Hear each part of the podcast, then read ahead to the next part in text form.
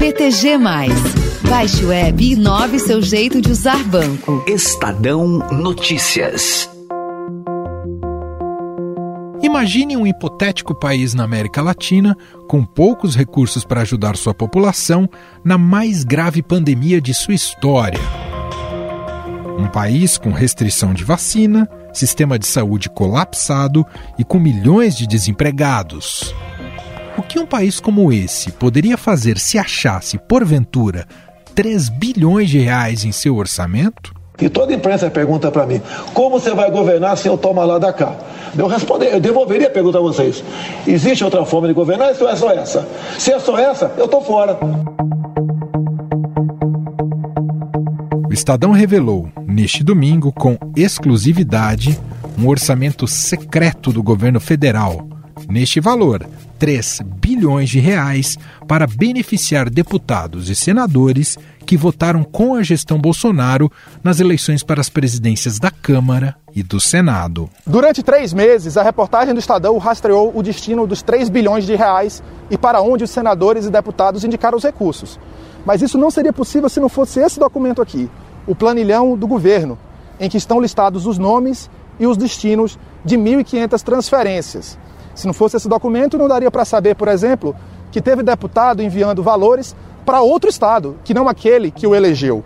Também não seria possível saber que as indicações para compra de máquinas acima dos preços de referência foram feitas por parlamentares. Este é Breno Pires, repórter do Estadão em Brasília, responsável pela denúncia envolvendo o orçamento secreto, ou tratoraço. Para se ter uma ideia, com esse valor era possível, por exemplo, conceder 5 milhões de auxílios emergenciais, no valor de 600 reais, ou comprar 58 milhões de doses da vacina da Pfizer, ou realizar com sobra o censo demográfico, cancelado neste ano por falta de verba. A cada ano, um parlamentar tem direito a indicar, no máximo, 8 milhões de reais, o valor corresponde à metade da cota total de emendas impositivas. A outra metade deve ir obrigatoriamente para a saúde. Essa regra vale para todos os 513 deputados e 81 senadores. Desde o início do governo Jair Bolsonaro, os deputados e senadores têm ampliado a influência sobre o destino das verbas públicas. Em 2019, o Congresso criou um novo tipo de emenda, dando ao relator geral do orçamento o poder de remanejar a previsão de gastos do governo federal para outras áreas. Em seguida, o parlamento aprovou uma lei que dava aos deputados e senadores o direito de impor ao governo quais obras seriam feitas e em quais indo muito além das tradicionais emendas parlamentares. O presidente Jair Bolsonaro vetou essa mudança, em novembro de 2019, ele barrou a possibilidade dos integrantes do Congresso assumirem formalmente o controle da execução do orçamento. Na mensagem de veto, Bolsonaro disse que o dispositivo proposto é contrário ao interesse público e, abre aspas, investe contra o princípio da impessoalidade que orienta a administração pública. No entanto, os parlamentares que apoiaram os candidatos do governo nas eleições do Congresso Nacional conseguiram expandir esse poder de direcionar gastos do orçamento. O governo Bolsonaro fez exatamente o que havia vetado. Secretamente, entregou 3 bilhões do Ministério do Desenvolvimento Regional para atender às indicações de deputados e senadores, em dezembro de 2020. O objetivo era consolidar a base de apoio e ajudar a eleger Arthur Lira, presidente da Câmara, e Rodrigo Pacheco, presidente do Senado. Os dois são aliados do presidente Bolsonaro Como disse o Breno Pires, a gestão Bolsonaro abriu o cofre e destinou 3 bilhões de reais para 250 deputados e 35 senadores aplicarem em obras em seus redutos eleitorais. O dinheiro saiu do Ministério do Desenvolvimento Regional. O recordista de indicações no planilhão de 3 bilhões foi o senador Davi Alcolumbre. Então presidente do Senado, ele indicou só para a Codevasf 81 milhões de reais. Ao todo, ele foi responsável por destinar 271 milhões de reais do orçamento do Ministério do Desenvolvimento Regional. Ainda no topo da lista estão aliados influentes do Planalto, O líder do governo no Senado, Fernando Bezerra Coelho, com 125 milhões de reais, o deputado Arthur Lira, com 114 milhões, e o senador Ciro Nogueira, presidente do Progressistas, com 135 milhões. O único que pode romper essa barreira, o establishment, a máquina, o sistema é Jair Bolsonaro. Que nós temos moral e honestidade para cumprir essa missão. Esses valores, pelas regras orçamentárias, deveriam ser gastos pelo governo por meio da seleção de projetos com critérios técnicos e levando em consideração as condições socioeconômicas das localidades beneficiadas. Existem dois caminhos que esse dinheiro pode traçar: um mais burocrático e outro mais flexível. Adivinha qual foi escolhido? Essas verbas foram encaminhadas à Companhia de Desenvolvimento dos Vales do São Francisco e do Parnaíba, a Codevasf, onde os deputados e senadores, em muitos casos, dizem apenas o tipo da obra, o tipo de máquina utilizada e não informam a localidade específica que será beneficiada. Não dá para continuar administrando o Brasil dessa forma. O parlamento indicando ali, impondo seus nomes.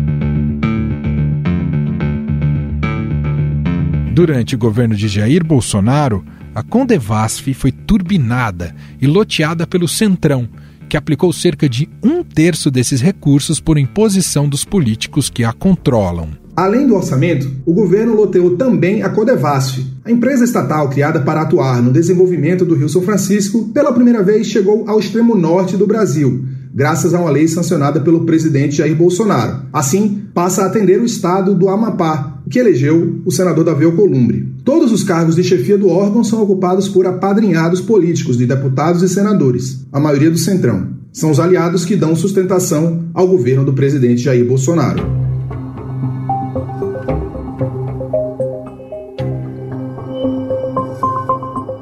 Ainda como mostrou o Estadão, boa parte dos recursos do orçamento secreto, cerca de 272 milhões, foi destinada à compra de tratores e equipamentos agrícolas com valor acima da tabela de referência. O custo de um trator é 100 mil reais, mas o Ministério aprovou um plano de trabalho de um convênio com o município de Pimenta Bueno, em Rondônia, com a previsão de compra de um trator por 359 mil reais, também houve retroescavadeiras, motoniveladoras, pás carregadeiras acima do valor de referência nos mais de mil convênios firmados pelo Ministério do Desenvolvimento Regional. Pela cartilha da pasta, quando o produto a ser comprado é mais caro do que a referência, cabe aos municípios bancar a diferença de preço. Mas na maioria dos casos, o próprio governo aprovou repasse em valores superiores aos da referência.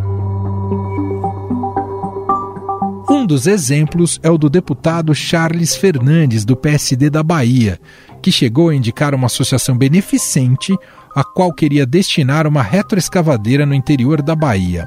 O parlamentar escreveu que o item deve ser comprado por 300 mil reais, o que supera em 50 mil reais o preço de referência. O deputado Cláudio Cajado, do Progressistas da Bahia, escreveu para a Codevasf, Companhia de Desenvolvimento dos Vales do São Francisco e do Parnaíba, dizendo que tinha, abre aspas, minha cota, autorizada pela Secretaria de Governo da Presidência da República. O pedido dele era para investimento de 12 milhões de reais em asfalto na Bahia. O deputado Vicentinho Júnior, do PL de Tocantins, disse também para a Codevasf, abre aspas, Estou sendo contemplado no valor de 600 mil. A indicação dele era para compra de máquinas para seu estado. O deputado Otto Alencar Filho, do PSD da Bahia, enviou ofício ao Departamento Nacional de Obras contra as Secas, DENOX, citando, abre aspas, 3 milhões a mim reservados. A deputada Flávia Ruda escreveu para o ministro do Desenvolvimento Regional, Rogério Marinho, dizendo que tinha disponibilizado um limite orçamentário de 5 milhões.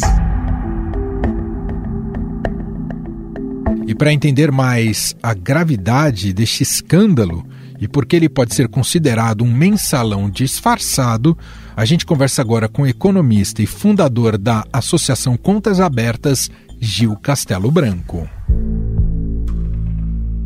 Tudo bem, Gil? Obrigado por nos atender. É sempre um prazer estar com vocês, Emanuel. Olhando um pouco historicamente, olhando para a política brasileira desde a redemocratização, a gente tem que olhar para o escândalo do tratoraço como algo como mais do mesmo ou você vê elementos inéditos e mais sofisticados nesse esquema de corrupção que o Estadão trouxe à tona? Olha, de fato, essa relação entre o executivo e o legislativo, ela é promíscua há muitos anos, há vários governos, e o instrumento dessa promiscuidade são, em geral, essas emendas parlamentares. Né? Então, esses casos já, desde a época dos anões do orçamento, na década de 80, eles já aconteciam. Sempre tem alguma variação, né? uma vertente nova. Né? O que, que acontece? É, dessa vez, nós não estamos falando exatamente de emendas parlamentares. Emendas parlamentares são aquelas que, quando o orçamento chega ao Congresso, abre-se um prazo, os deputados e senadores fazem emendas, todos eles têm o mesmo valor para fazer as suas emendas e eles escolhem onde querem alocar os recursos. Essas emendas individuais e de bancadas, elas são facilmente monitoradas no orçamento, sabe-se quem fez, sabe-se o valor, sabe-se quando elas são pagas. Dessa vez a situação é um pouco diferente, não é? Na verdade, não são emendas, é uma verba extra que já estava no orçamento para determinadas ações e que o governo, então, naturalmente, querendo é, estabelecer um relacionamento melhor com o legislativo, digamos assim, ele deu a oportunidade de determinados parlamentares, deputados, senadores, fazerem então a indicação de aonde queriam que esses recursos fossem alocados. Então, por meio de ofícios, alguns parlamentares encaminharam os seus pleitos ali, notadamente para o Ministério do Desenvolvimento Regional, e a grande parte desses pleitos envolvia ações Ações de pavimentação asfáltica, de compra de tratores, estradas vicinais, equipamentos agrícolas, né? É, ações que sempre os parlamentares gostaram em termos de conseguirem um resultado em votos. Né? Então, dessa vez, é, o governo, inclusive, isso até chegou a ser cogitado no, no, final do ano passado, que o governo iria liberar 3 bilhões de reais é, para essa finalidade, que os parlamentares teriam direito a fazer esse aporte de recursos e foi agora o que o, o Estadão conseguiu comprovar numa matéria excelente do Breno, né, mostrando ou descobrindo esses ofícios, né, porque caso contrário, isso ficaria escondido. Porque, a, ao contrário do que acontece com as emendas individuais de bancadas, em que nós conseguimos monitorar, essas elas são colocadas como no chamado RP9, que é uma espécie de uma caixa preta, que são as emendas teoricamente do relator, e nesse caso entraram todos esses pleitos desses parlamentares, como nós vimos, entraram justamente nessa RP9. E aí não se sabe exatamente, pelo orçamento, pelo acompanhamento normal orçamentário, não se sabe quem fez esse pleito, qual o valor, se foram ou não foram pagos. Então não se consegue saber porque esse RP9 é uma caixa preta. Quer dizer, imagina-se que muito provavelmente, até porque alguns parlamentares da oposição já estão reclamando, imagina-se que ah, os parlamentares da base governista ou aqueles que o governo queria agradar é que tenham sido contemplados com esses recursos. Né? Então, a meu ver, isso ah, tem vários problemas. Um deles é que distorce critérios técnicos. Né? O orçamento é aprovado com valores para essas ações, para esses programas, e não, não sai ali na hora da aprovação do orçamento a indicação de em qual lugar acontecerá é, esse fato. Não é? Então, é, naturalmente que as pastas têm critérios técnicos para definir aonde fica melhor a compra de um trator, um equipamento agrícola ou de uma pavimentação asfáltica. Evidentemente, existem critérios técnicos, mas quando então os parlamentares atropelam esse processo técnico, deixa de existir o critério técnico e passa a existir um critério de interesse político. Esse é um dos problemas. O outro problema, naturalmente, é a falta de transparência, porque não fosse o Estadão, o Breno, numa excelente matéria, conseguir esses ofícios, até agora nós não saberíamos dizer se isso aconteceu de fato, se foi liberado, quem foram os parlamentares. Inclusive, eu até imagino que, como os parlamentares achavam que isso jamais viria à tona, eles, inclusive, na primeira reação deles, como a matéria do Estadão mostrou, eles negaram, não, isso não aconteceu. E somente quando então era mostrado o ofício é que eles reconheciam que isso tinha acontecido.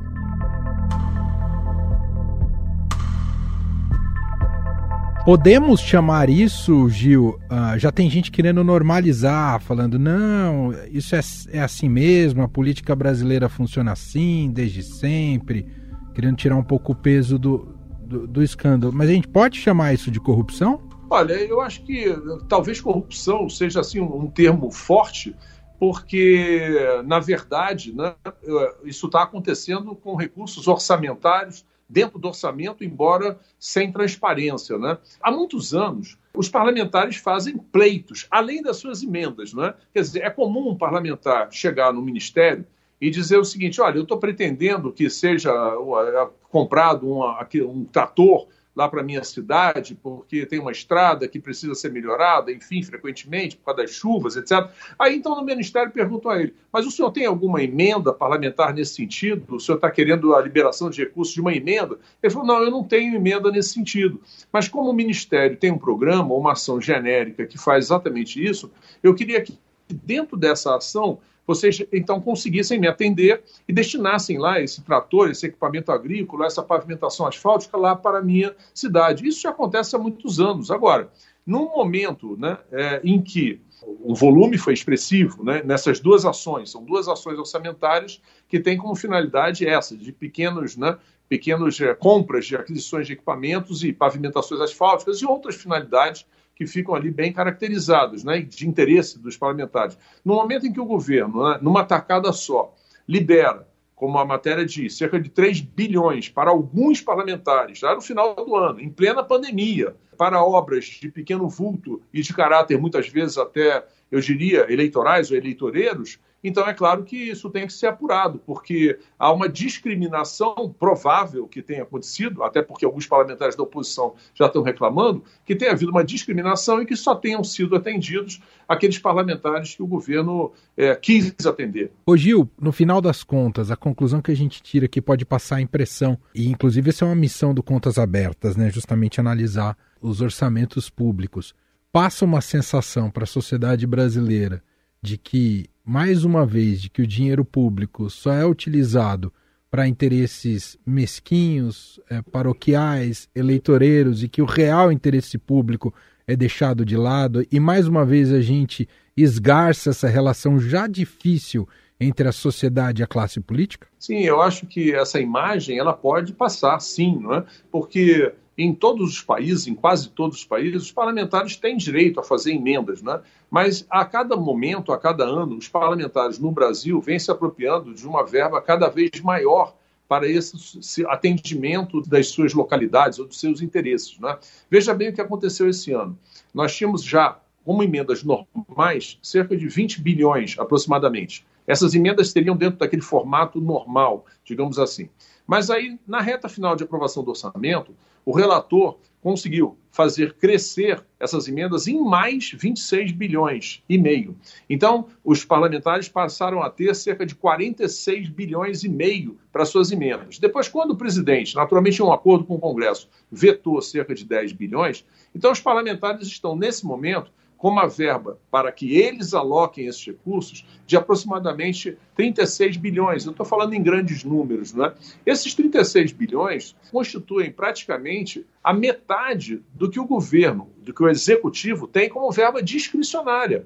Quer dizer, tirando a verba obrigatória de salário, pagamento de previdência, a verba discricionária do Poder Executivo para esse ano é de 74,6 bilhões. E os parlamentares têm emendas que praticamente correspondem à metade desse valor, de 36 bilhões de reais. Né? E essas verbas extras, então, que de certa forma nem se sabia que, porque acaba sendo um pleito adicional, não é, que os parlamentares acabam indo ao orçamento e direcionando mais recursos, ainda se somam àquele poder que o, o, o legislativo, de uma maneira geral, parlamentares, deputados senadores, estão tendo cada vez mais sobre o orçamento. E muitas vezes o que se critica é exatamente o que você colocou, não é?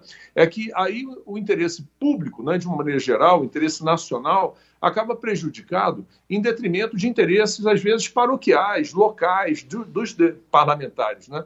Então, é, a crítica que se faz a essa verba crescente é que essa alocação ela está sendo feita de uma maneira, como nós estamos percebendo agora, em valores elevados e muitas vezes é, com objetivos né, eleitoreiros. Nós sabemos que, inclusive, no ano que vem teremos as grandes eleições e muitos dos parlamentares que lá estão irão concorrer né, à reeleição, a outros mandatos, enfim. Eu acredito que é isso que nós precisamos criticar, não é? Veja até que, por coincidência, hum. 3 bilhões era exatamente o valor que nós precisávamos para realizar nesse ano o censo demográfico. Verdade. É? Muito bem. Ouvimos Gil Castelo Branco, fundador da Associação Contas Abertas, gentilmente aqui comentando com a gente o, o impacto do escândalo Tratoraço revelado pelo Estadão.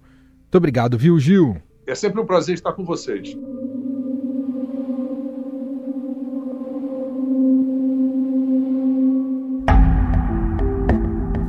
Em 15 segundos a gente volta com mais repercussões políticas sobre o caso do Tratoraço e ainda uma análise política da colunista Eliane Cantanhede. Conheça o BTG, o banco completo para pessoas exigentes, que une a solidez do BTG Pactual, o maior banco de investimentos da América Latina, e a praticidade de um banco digital. BTG, inove seu jeito de usar banco. Baixe o app. Estadão Notícias.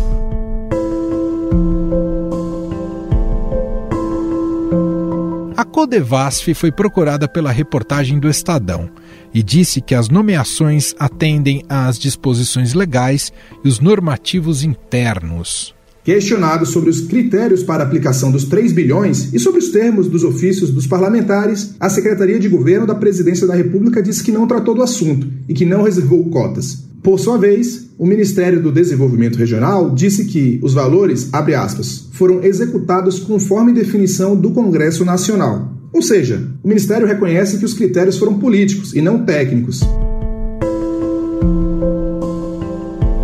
Parlamentares da oposição vão pedir que o Ministério Público Federal e o Tribunal de Contas da União investiguem o caso. O líder da oposição na Câmara dos Deputados, Alessandro Molon, afirma que o caso revelado pelo Estadão é gravíssimo e fere pressupostos de publicidade e transparência do orçamento. O líder da minoria da Câmara, o deputado Marcelo Freixo, informou que vai entrar com representação no Tribunal de Contas da União para que a Corte instaure auditoria e apure todas as circunstâncias a respeito do orçamento secreto criado pelo governo Bolsonaro. Afinal, qual pode ser o destino político do governo e dos parlamentares envolvidos no tratoraço? Sobre este assunto eu converso agora com a colunista do Estadão e da Rádio Eldorado, Eliane Cantanhede. Olá, Eliane, tudo bem? Olá, Emanuel. Olá, ouvintes. Eliane, na história política brasileira, desde a redemocratização, a gente já viu alguns escândalos envolvendo aí a compra do parlamento, de base parlamentar para garantir apoio parlamentar. Inclusive, desde que o tratoraço veio à tona, nos lembramos de alguns deles, muito notórios, né? Anões do orçamento, mensalão e agora o tratoraço sob o governo Bolsonaro. Queria te ouvir um pouco com a experiência que você tem na cobertura política, em termos de proporção, significado desse escândalo revelado pelo Estadão, Eliane inacreditável acontecer tudo isso, porque a gente volta no tempo um pouquinho, lá para 2018, e o presidente Jair Bolsonaro, então candidato, fez toda a campanha dele em cima uh, ali de um tripé, né, da liberalidade na economia, uh, com privatizações, com reformas, etc nada funcionou, nada foi adiante. O Paulo Guedes, ministro da Economia, deixou de ser o posto Ipiranga para ser está no limbo, né? Ele fica uma alma penada num governo que não tem nada a ver com o que ele pregou a vida inteira. Você tem toda a promessa de combate à corrupção durante a campanha de 2018. O que que o presidente Bolsonaro fez? Fez o oposto, né? É, asfixiou o COAF, botou a mão na Polícia Federal, no Ministério Público, na BIM. Todos os órgãos de controle estão na mão dele para fazer o que ele acha que deve fazer e para proteger a própria família. E agora vem essa, né? A nova política do presidente Jair Bolsonaro é uma velhíssima política, né? Aquela de compra de votos, compra de parlamentares. A gente viu isso o tempo inteiro. Anões do orçamento, a gente viu compra de votos, o toma lá da cá. Mas o presidente Jair Bolsonaro, aparentemente, Emanuel, ele sofisticou o esquema porque na reportagem muito bem feita, muito bem apurada e, aliás, muito bem escrita do Breno Pires, que é o repórter do Estadão aqui em Brasília, ele mostra que há um orçamento paralelo, ou seja, um orçamento secreto escondido, né? É um novo gabinete misterioso dentro das entranhas do poder. Para quê? Para liberar fortunas e fortunas para parlamentares escolhidos a dedo, parlamentares do Centrão, da base aliada, com dinheiro público. Ou seja, nós estamos pagando a compra de parlamentares que fazem o jogo do Bolsonaro no Congresso Nacional. Você imagina que tipo de reação a partir de agora no próprio Congresso, visto que colegas foram beneficiados, né? É uma luta sempre por emendas parlamentares, né? Especialmente próximo de eleição. Isso pode virar, pode ter um teor explosivo aí, seja para colegas de parlamento, seja para o próprio Bolsonaro, Eliane? Olha, isso é sempre explosivo, né? A gente lembra que a presidente Dilma Rousseff caiu por causa das pedaladas fiscais. E agora, no caso do Bolsonaro, veja bem, quem está envolvido são os presidentes das casas, né? Tanto o novo presidente da Câmara, Arthur Lira, que é de Alagoas, quanto o ex-presidente do Senado, Davi Alcolumbre, do Amapá. Aliás, o Alcolumbre é uma citação recorrente nas matérias aqui do Breno Pires sobre o tratoraço, porque ele conseguiu, veja só, só um senador, o Davi Alcolumbre, que é do DEM, do Amapá, ele conseguiu a aplicação de 277 milhões de verbas públicas só de um único ministério, que é o Ministério do Desenvolvimento Regional, que está no meio aí do furacão, no olho do furacão. E veja bem, o, o Alcolumbre precisaria de 34 anos no Senado para conseguir indicar esse mesmo montante por meio das emendas tradicionais, aquelas legais, aquelas que não estão nas trevas, nas sombras e nos gabinetes secretos. Além disso, o Davi Alcolumbre foi um dos que, morando no Amapá, conseguiu indicar verbas para o Paraná, que é quantos e quantos quilômetros distantes do Amapá. Ou seja, não, é, não chega a ser exatamente base eleitoral dele, a não ser que o Alcolumbre tenha aí o sonho de ser presidente da República e esteja fazendo base no sul do país, ele morando no extremo norte. Ou seja, é uma história toda muito estranha. Tudo que é sigiloso no serviço público já é naturalmente estranho. Essa é mais estranha ainda. Mexe com dinheiro, mexe com recursos e mexe com compra de apoio parlamentar. Eliane, e esse é, é um escândalo que ajuda a definir bem qual é a modus operandi a natureza do Centrão, que a gente acompanha há tantos anos, mas é, é nessa base que funciona esse apoio político? Sempre é, Celine? Não é só isso, né? Porque você tem outras formas. Você tem formas de, por exemplo, é, ocupação de cargos, cargos públicos. E, aliás, a manchete do Estadão é, dessa segunda-feira foi exatamente é, sobre a Codevasf. A Codevasf é a Companhia de Desenvolvimento é, do Vale do São Francisco e do Vale do Parnaíba. E é sempre uma fonte de problema, uma fonte de recursos estranhos ou ilícitos para a política. E dessa vez você está vendo ali coisas muito interessantes, como, por exemplo, o governo Bolsonaro ampliou a faixa de influência do Rio São Francisco do Parnaíba, por exemplo, incluindo o Amapá do já citado aqui, Davi Alcolumbre. O que, que o Amapá tem a ver com a Codevasf. Outra coisa que eu achei muito é, interessante, eu diria até assim, esclarecedora de toda a reportagem do nosso Briano Pires, foi exatamente porque ele pergunta para a Flávia Arruda, que é do Centrão, legítima representante do Centrão, apesar de estar em primeiro mandato, vira ministra da articulação política, o que já é muito esdrúxulo, né?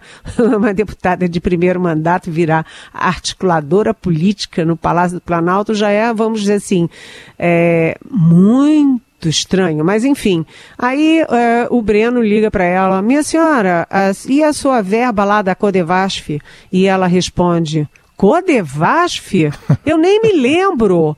Ou seja, ela nem sabe, a ministra nem sabe sequer para onde que ela estava pedindo verba. Ou ela estava escondendo, ou ela não sabia, mas a história vai se encobrindo de trevas, de mistério e o povo brasileiro quer respostas. E lá no Congresso, apesar de você ter cúpulas é, e favorecidos, você tem uma grande ma maioria de gente que não foi é, abrangida por essas benesses, essas, vamos dizer, peculiaridades, e que está afim também de saber como é que funcionam as coisas, quem é que recebeu, de um orçamento secreto, de um gabinete secreto. Muito bem. Eliane Cantanhede, colunista do Estadão e da Rádio Eldorado, com a gente aqui no podcast, mais uma vez, analisando um pouco do impacto do tratoraço. Muito obrigado, viu, Eliane? Até amanhã. Beijão. Estadão Notícias. E este foi o Estadão Notícias de hoje, terça-feira, dia 11 de maio de 2021. A apresentação foi minha, Emanuel Bonfim, na produção e edição Gustavo Lopes, Júlia Corá e Ana Paula Niederauer. A montagem é de Moacir Biasi e o diretor de jornalismo do Grupo Estado, João Fábio Caminoto. Escreva pra gente, podcast@estadão.com. Um abraço para você e até mais.